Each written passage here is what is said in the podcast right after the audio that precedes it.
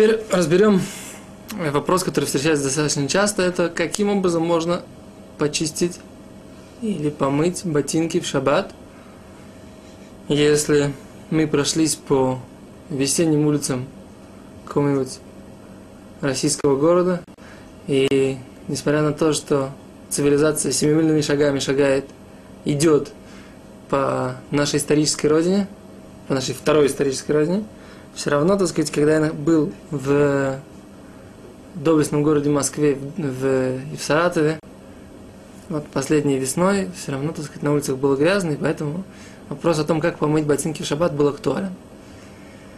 И с другой стороны, когда у меня был друг из Саратова на шаббат в Брафельде, то он сказал, что поразительно, но ботинки, которые он начистил еще дома, когда он ехал с Иерусалима ко мне на шаббат в Брахфельд, почистил дома ботинки, приехал ко мне, ботинки чистые. Говорит, слушай, говорит, я говорит, в Саратове прошел себе такое расстояние, проехал себе, в жизни бы никогда ботинки чистые не остались. Ну, как бы, так сказать, как бы на пыль российских дорог мы жаловаться не будем, а вот как себя вести в такой ситуации, давайте попробуем разбирать с точки зрения Аллахи. Значит так, если на ботинках налипла грязь, и она засохла, значит, в этой ситуации, если мы ее сейчас начнем стирать, то мы ее распыляем, тем самым мы нарушаем, возможно, запрет молоть, о котором мы говорили, э, молоть то есть как бы измельчать. Да? То есть мы измельчаем эту грязь, она сейчас у нас единое целое, которое да, мы вот эти куски земли, кусок земли мы его раскрашиваем, крошим его, и это запрещено с точки зрения запрета молоть, как подобно на молоть зерно в муку и так далее и тому подобное. Что делать в такой ситуации? Например, если человек должен попасть кому-то в гости на шаббат, и он стесняется прийти в грязных ботинках, и что сделать в такой ситуации, значит, в принципе, как бы я вам скажу такую вещь. Э, Мишнабрура написал, что можно обратиться к нееврею, да, и чтобы он сделал это, очистил ему таким образом ботинки. С другой стороны, я вам скажу такую вещь. Если вы идете к евреям соблюдающим, то что делать? У вас грязные ботинки. Так произошло. Хазаниш как-то сказал, что человек, которого испачкалась, испачкалась одежда на шаббат, э, в течение шаббата он не может по законам ее постирать, можно сказать, а вот же почет субботы ходить в чистой одежде, почему бы ее не постирать? Сказал Хазниш следующую вещь. Почет в субботе, субботы самый большой в том, что ее соблюдают. И каждое пятно, которое человек как бы получил несознательно, нечаянно, но сейчас он его не стирает, не убирает, не очищает из-за того, что это шаббат, из-за того, что это запрет субботний, то тем самым это самый большой почет субботы, тем, что он соблюдает ее законы. И поэтому если вы идете в соблюдающую семью, ну, там, вы недостаточно близко с ними знакомы, вам немножко неудобно, ничего страшного. С другой стороны, если прям такая ситуация, я знаю, какая может быть сложиться ситуация у человека в жизни, то можно, в принципе, э, попросить у нееврея, чтобы он это очистил. Это в ситуации, если грязь сухая. Если она влажная, то э, мож, не, э, нельзя опустить эту, этот ботинок в воду и тереть его, вот так вот. Потому что, как мы уже сказали, сама, сам процесс стирки, он делится на вот этот процесс тереть и замачивать, да? То есть, как тереть запрещено, так и замачивать запрещено. Но мы забыли сказать, и мы сейчас это говорим, что в коже замачивание разрешено. То есть, стирать вот так вот, именно тереть в сторону две стороны вот так вот, одну об другую, это в коже запрещено, а замочить это в кожу можно. И поэтому ботинок можно опустить в воду, тереть его рукой нельзя, двигать его в воде. Из биурологии видно, скажем так, из биурологии можно сделать вывод, что тоже нельзя. Поэтому я предлагаю воздержаться. И если вы найдете человека, достаточно сильного аллахического авторитета, который докажет, что, что биуралоха имеет в виду, то есть Хофицха имеет в виду не двигать его в воде, а что-то другое. Мы по этому поводу, когда учили этот вопрос, сильно сомневались. И я вижу, что вот эти, авторы этой книги, они тоже сказали, что вводить в воде ботинок тоже нельзя, потому что это похоже на, как бы, идея в чем, да, за счет, за счет чего ты создаешь силу трения, за счет трения так, или за счет трения того, что поскольку есть вот этот поток воды, который создается за счет того, что ты двигаешь, ты тоже создаешь какое-то трение.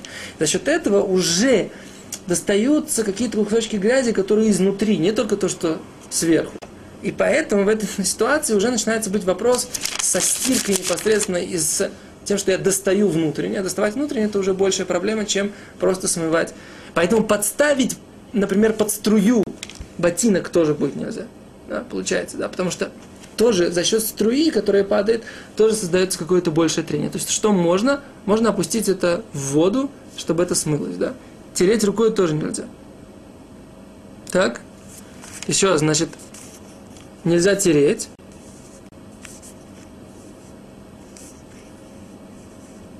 Замочить они разрешают. Вот они разрешают, о, интересно, я тут на самом деле сказал неправильно, они разрешают подставить под струю воды.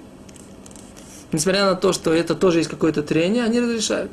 Я бы, может быть, сказал, что с таким трением нельзя, но хорошо, они разрешают, они достаточно, достаточно крупные авторитеты, на которые можно положиться и сказать, что действительно подставить под струю воды можно ботинок и опустить его в воду. Теперь тереть рукой его нельзя, и двигать внутри воды они тоже это дело, в принципе, запрещают.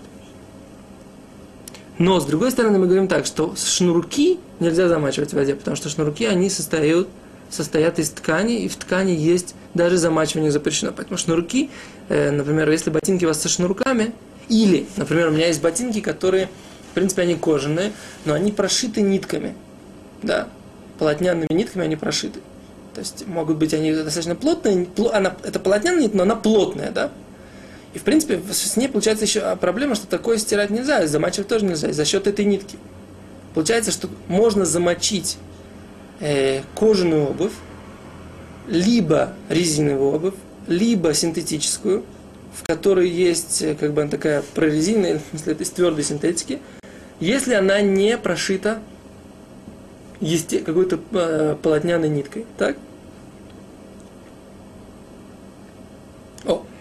Теперь можно на, ножом или там чем-то твердым стереть грязь, опять же, влажную с ботинка сверху и снизу, как бы, ну, если есть вот эти вот, на порогах обычно есть такие железные штуки, на которых можно вытереть ноги, так их э, можно ее легкими движениями, не сильными, можно тоже снять с подошвы грязь.